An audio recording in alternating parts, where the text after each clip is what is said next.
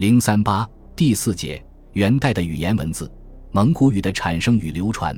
蒙古语属阿尔泰语系蒙古语族，蒙古语大约出现在六至九世纪。这一时期，操蒙古语的部落很多，但未形成统一的语言，各部所操只是不同地区的方言。究其原因，是因为这些蒙古部落先后处于突厥汗国、回鹘汗国的控制之下，时至十二世纪又处于辽王朝和金王朝的统治之下，势必要受到各国统治民族语言的影响。因此，在成吉思汗的蒙古国建立之前，历史上还不存在蒙古这样一个具有共同语言、共同地域和共同文化的民族共同体。蒙古语言逐渐趋于一致并统一起来，是成吉思汗统一蒙古各部、建立了蒙古汗国之后的事。蒙古语是在长期的生产和社会斗争过程中产生的。蒙古人长期在漠北草原上从事畜牧业，这方面的词汇就特别丰富。比如马，一岁马称什么？二岁马称什么？公马、母马、成年马、阉马称什么？甚至马走路的快慢、嘶鸣声音的大小。都有专门的词汇，可说是丰富多彩。以农业为主的民族显然是没有这么多关于马的词汇的。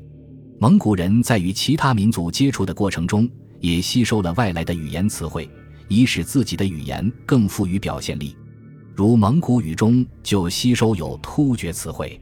由于他们长期而又频繁地同汉族打交道，蒙语中借用或渗入的汉语词汇很多，特别是忽必烈在建立元朝以后。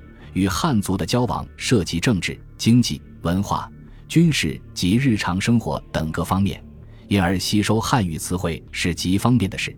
于是，一些汉语词汇便很自然地渗入蒙古语中，大大丰富了蒙古语词汇。如汉语的“太子”被蒙古语吸收后变成了“台吉”，汉语的“皇太子”则变成了“红台基”，如此等等。蒙藏两族关系密切。藏传佛教对蒙古的文化发展有很大影响，于是蒙古语中出现了一些藏语词汇，如喇嘛、经堂、样式、目录、传记等，有些是直接借用，有些则是经过了稍微加工改造而成的。除了汉语、藏语外，蒙古语还吸收借用了其他民族语言的词汇。自从成吉思汗命乃蛮降臣塔塔统阿用维吾儿字母创造蒙古文字后。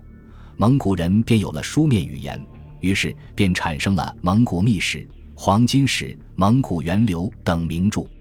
元朝是疆土广袤的大帝国，除去其他民族不算，单是以蒙古族而论，由于居住分散、相距辽远，语言便不可避免地存在着差别，都带有地方色彩。西部地区的蒙古族形成西部蒙古语，主要是卫拉特蒙古语。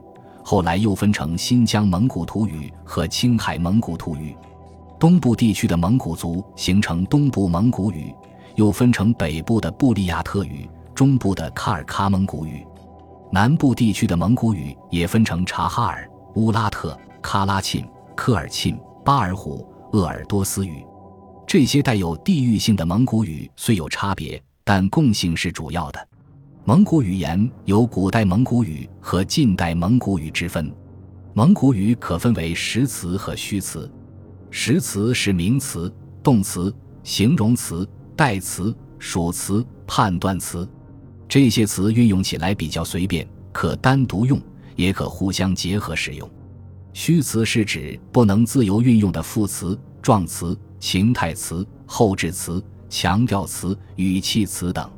副词。状词、情态词只能依附在实词前面，后置词、强调词、语气词则只能依附在实词后面。实词作为基础形式是词干，后接表示语法意义的附加成分，也就是名词后面接表示数、格、反身、人称灵属等语法意义的附加成分。形容词有绝对性质形容词与相对性质形容词之分，动词有及物和不及物之分。代词有指示、人称、副指、疑问代词之分。蒙古语法也有数和格的变化。副词的用途有三种：修饰动词，即修饰动词有修饰形容词，指修饰形容词；状词有带引语动词与不带引语动词之分。蒙古语的句子有的结构简单，只用一个词或一个短语，有的则结构复杂，不易掌握。蒙古语的语调分为陈述句、祈使句、疑问句、感叹句四种，与汉语大致相同。